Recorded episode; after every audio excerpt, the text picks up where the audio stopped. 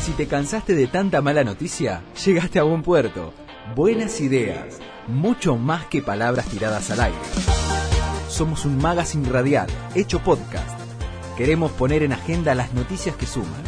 De las otras, ya estamos a. Buenas ideas, la radio hecha acción. Bienvenida nuevamente, Carolina. Gracias por estar allí. Hola Ale, ¿qué tal? Muchas gracias por la, por la invitación renovada. Eso, bueno, y viste que hoy fue un poquito más tarde para que duermas más. está muy bien, está muy bien, gracias. Bueno, bueno, Caro, este, yo cuando la semana pasada tuvimos que postergar eh, nuestro encuentro, eh, digo, uy, bueno, pero vamos a estar muy sobre el borde del final de la cuarentena, y no, hoy estamos como que se renueva, ¿no? Y este, y quién sabe, ¿no? Cuánto más, pero, o sea que nunca mejor eh, que en este tiempo para charlar ¿Qué está pasando con el trabajo? ¿Cómo nos adaptamos a esta nueva forma de trabajo que aparentemente llegó para quedarse? Eh, porque supongo yo eh, que va a pasar la pandemia, pero muchas de las nuevas eh, modalidades van a quedar entre nosotros. Así que, ¿cómo hacemos? ¿Cómo lo manejamos? ¿Cómo nos organizamos? Mira, justamente ayer en una reunión virtual con el, equipo que, conformamos la, Fundación Trabajo Feliz, que queremos eh, impulsar, digamos, también algunas formas de, que los equipos se encuentren en, sus necesidades eh, con, sus, jefes, con sus coordinadores, eh, pensando un poco en esto de que la distancia física eh, no sea una distancia en la relación, ¿no? El gran desafío es, es ese. Y como nosotros en, a fin del año pasado organizamos un desayuno que llamaba El futuro del trabajo, esto fue el 5 de diciembre, con una cosa muy linda, con una malcomunada con, con otras fundaciones que nos apoyaron para Fundación de Banco Colnag, una serie de, de, de sponsors que permitieron ese encuentro y, bueno, con, para profesionales de recursos humanos abrimos una mesa de, conversación sobre lo que era el futuro del trabajo, ¿no? Y, cómo este, este mundo que vertiginosamente venía cambiando, que tenía nuevas exigencias, que había negocios completamente diferentes desarrollándose. Eh, un poco recién escuchaba que bromeaban con la persona que les, regalaba las empanadas de Tucumán, decir, bueno, justamente este tema en Mula vienen, vienen en Mula. en Mula dijo, Caro, dijo que la manda en Mula, no sé si va a llegar, pero dijo que las manda en Mula. Ah, bueno, genial. Mira, si ahí se genera otra empresa de distribución en Mula, eh, tenemos otro nuevo negocio. ¿Viste vos? un nuevo rápido. Eh, todas las cuestiones que han ido como avanzando, digamos, tener empresas inmobiliarias que no tienen propiedades, eh, tener empresas de distribución que no tienen ningún transporte propio, tener empresas de transporte eh, de pasajeros que no tienen ningún vehículo, todo esto lo conversábamos hace tres o cuatro meses, eh, cómo iba cambiando el mundo en sus necesidades y que el trabajo en definitiva es una respuesta a las necesidades del hombre, digamos. el concepto básico de pensar que por qué trabajamos y para qué trabajamos es para satisfacernos entre todos mutuamente las necesidades que vamos teniendo y a través de eso lograr nuestra propia trascendencia en esta vocación de servicio al otro, ¿no? decir, bueno, volver a, las bases del sentido del trabajo.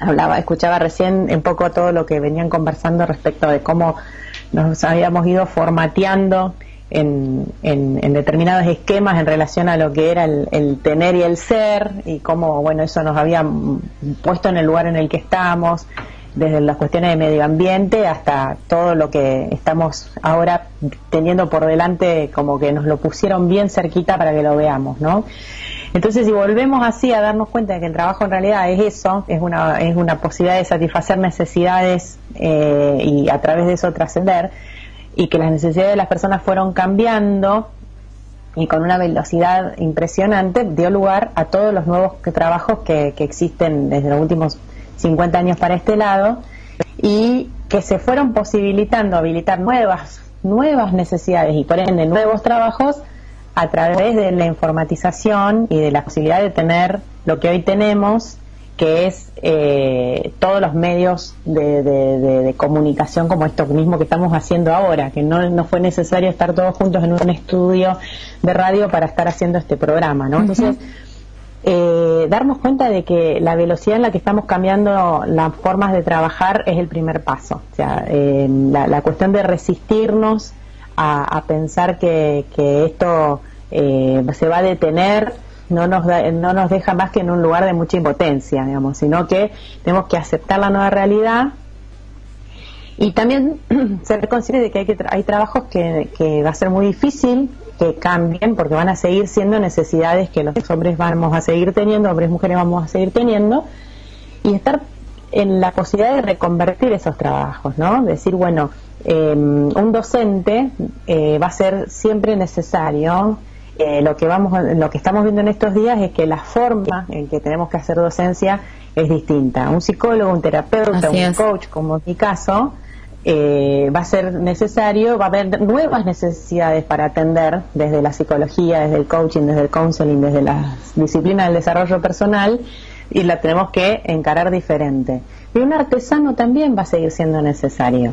Eh, el tema que posiblemente tenga que mostrar lo que él hace de una manera diferente para poder llegar de manera más efectiva y más eficiente a, a mayor cantidad de gente. Fíjense lo que fue pasando con los, los restaurantes, los bares, que fueron reconvirtiéndose en, en ofertas de, delivery o bueno todo lo que es eh, tener en cuenta no solamente lo que el, el canal digital va a ser la manera de trabajar sino que los otros trabajos van a seguir estando pero lo que va a tener que cambiar es la forma de llegar a aquel que lo necesita y ahí está todo este movimiento que del que hablaba antes que se fue tejiendo de las maneras de distribuir y de acercarnos las cosas.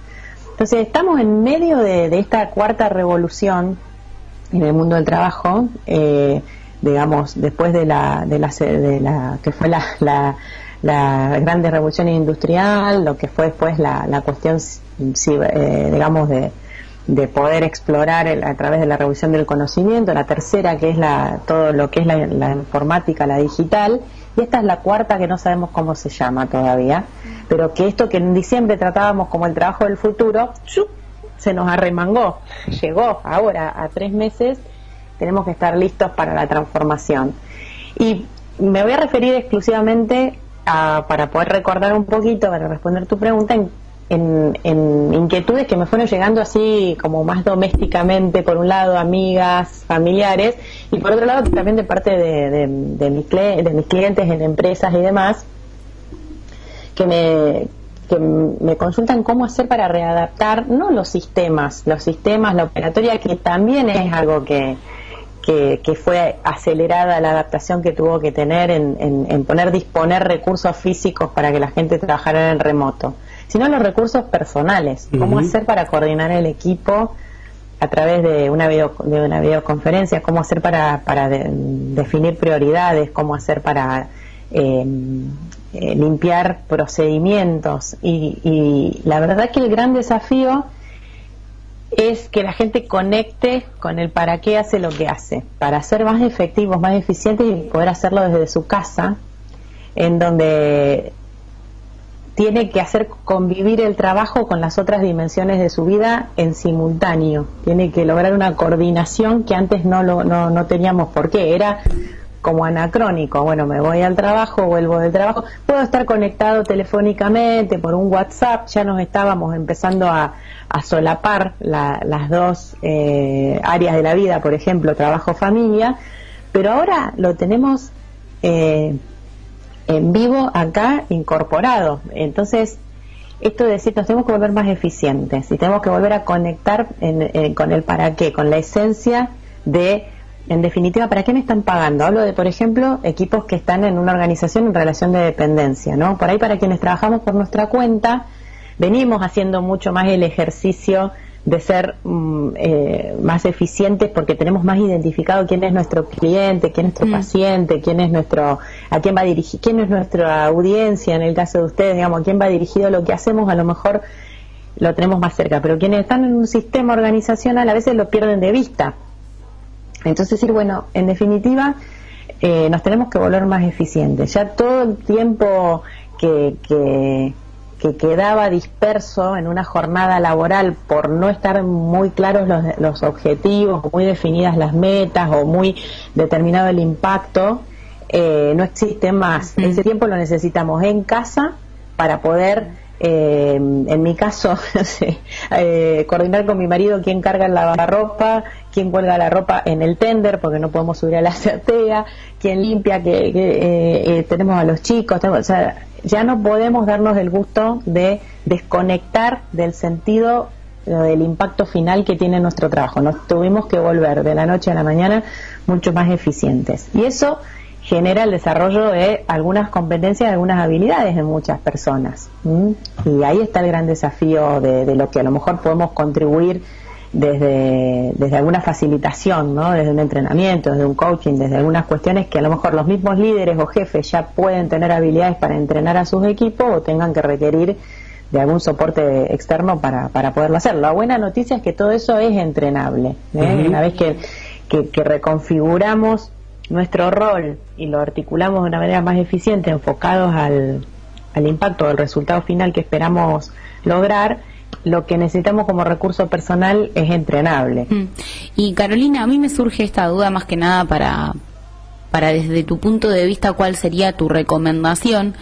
Eh, muchos de nosotros estamos rodeados obviamente de, parte de, de, nuestras familias que, que no pueden salir a trabajar porque han digamos, trabajan de una manera por su propia cuenta, tienen un, reparto, eh, albañiles eh, y demás, eh, que, que, no pueden salir a trabajar por su cuenta y de repente se encuentran en, en este estancamiento en donde obviamente su trabajo que lo fue todo durante muchísimo tiempo, hoy es perder su trabajo, porque de repente tenías clientes que después no los vas a tener, porque incluso también esos clientes tienen que volver a, a, a flotar y demás. O sea, ¿cuáles son tus recomendaciones para estas personas en este momento? Porque hay, hay, mm, hay estrategias y demás que vos, uno se da cuenta cuando estás hablando con la otra persona que no, eh, digamos que no las recibe de esa manera. A ver, eh, tiene su trabajo parado, no está ganando para, para comer directamente, entonces, ¿cómo reflotas eso? Yo ahí es donde pienso que hay como dos, dos, dos ejes, ¿no? Como decir, bueno, em, uno es lo que la persona puede hacer por sí misma eh, y, el otro es donde realmente se vuelve tan importante la contención de la red de la red social y la red de, comunidad, ¿no? Que, que, que, tiene que ver con, con esta en lo, en lo personal, eh, hablaba con, digamos, tengo una, familiar directa que ella hace remodelaciones en casas y, su pareja es carpintero. Y ella es arquitecta y trabaja de, de hacer esas obras, en, ese era su trabajo, ¿no? Decir, bueno, ¿y ahora cómo, cómo seguimos? ¿Cómo hacemos? No podemos ir, no podemos terminar, no, no, no, no vamos a... Entonces decir, bueno, a ver, el primer punto es eh, para, poder manejar lo que es posible manejar en este momento, ¿no? Separar también eh, en, dos fases. La primera fase es decir, bueno, hacer un, un, cálculo realista de cuáles son las necesidades concretas y, hasta dónde lo que vos tenías de reserva en el caso que tuvieras te puede llegar a alcanzar hasta hoy, hasta mañana, hasta, hasta cuándo, no, no, perder el, el sentido de realismo. Después ver de qué manera aprendemos a, trazar una, una participación en, yo creo que se nos va a empezar a activar y que es de hecho lo que ya empezó a ocurrir eh, automáticamente que no solamente pedirle al Estado que nos dé un soporte sino ver como, como comunidad de qué otra manera eh, yo más allá de lo que vengo haciendo eh, como profesión tradicionalmente, ¿qué otras cosas tengo para, para ofrecer a una comunidad que puede estar necesitando otras cosas que yo soy capaz de ofrecer? Y ahí viene el enorme desafío de, de, una rápida reinvención que no es fácil, pero que si nos conectamos con las necesidades de los demás y dejamos de estar solamente anclados en lo que yo tengo para hacer y ofrecer o en el aprendizaje que yo tengo, en la seguridad que me da esto que, que yo vine haciendo y sé lo que es lo que mejor sé hacer, que está buenísimo tenerlo como definido, pero mejor hoy es el momento, como te decía antes, de, de realmente ponernos a ver rápidamente qué necesidad está teniendo el otro, a ver cómo yo puedo responder a esa necesidad y reconvertirme en una oferta de algo que tal vez me genere un mínimo ingreso como para una subsistencia, eh, pero que me va a permitir hacer algo mientras se recobra la posibilidad o transcurrimos esta incertidumbre respecto de si vamos a poder volver a, la actividad que teníamos o no. Pero si nos centramos en, la necesidad del otro, eh, todos los seres humanos tenemos la, capacidad de, de, hacer algo que, el otro necesite y valore y que en este caso como el medio económico lo necesitamos todo, eh, pueda llegar a ser, eh, digamos, han surgido cuestiones de cooperativas, de, no, de, modalidad de cooperativa, ¿no? Eh, y, empieza a volver la importancia de, de, cómo entrar en tramas comunitarias para darnos soporte, porque solo no vamos a poder. Y esa, esa pequeña, mm, y ahí es donde también atraviesa fuertemente la, posibilidad, y ojalá que así sea, que cumplan con su rol de coordinación quienes más deberían saber de esto, que son quienes están en, los, en las funciones públicas en este momento. Deberían ser los más brillantes en activar eh, estos medios de conformación de redes de articular entre los que necesitan y los que pueden hacer algo y, y, hacer una transacción con eso, ¿no? Como que son varias patas. Carolina Casielo, gracias. Realmente siempre uno seguiría hablando y va a quedar para una futur, un futuro encuentro seguramente. Eh, ¿Cómo, cómo, cómo hacemos? Porque esta cuestión de lo digital también aparentemente pone en tela de juicio eh, qué, en qué quedan las relaciones interpersonales, ¿no? porque parecería ser como que si ahora muchos eh, empezamos a optar por el trabajo a distancia, más allá de esta coyuntura. Bueno, pero ¿qué pasa con la relación persona a persona, el tocar al otro, el abrazar, el sentir una cuestión? Somos latinos, ¿no? Y necesitamos eso. Pero esto te lo dejo y lo vamos a charlar en una nueva oportunidad, porque creo que para esto también hay mucha tela para cortar. Eh, Caro, gracias por el contacto. No, gracias a ustedes y hacen un gran trabajo porque escuchar es la mejor caricia que, nos podemos dar en este momento y ustedes nos permiten eso. Así que gracias a ustedes. Gracias a vos. Igualmente, igualmente. Carolina Casielo de la Fundación Trabajo Feliz. Hasta acá llegamos por ahora. Pero esto no termina. En el próximo episodio habrá muchas más buenas ideas por compartir.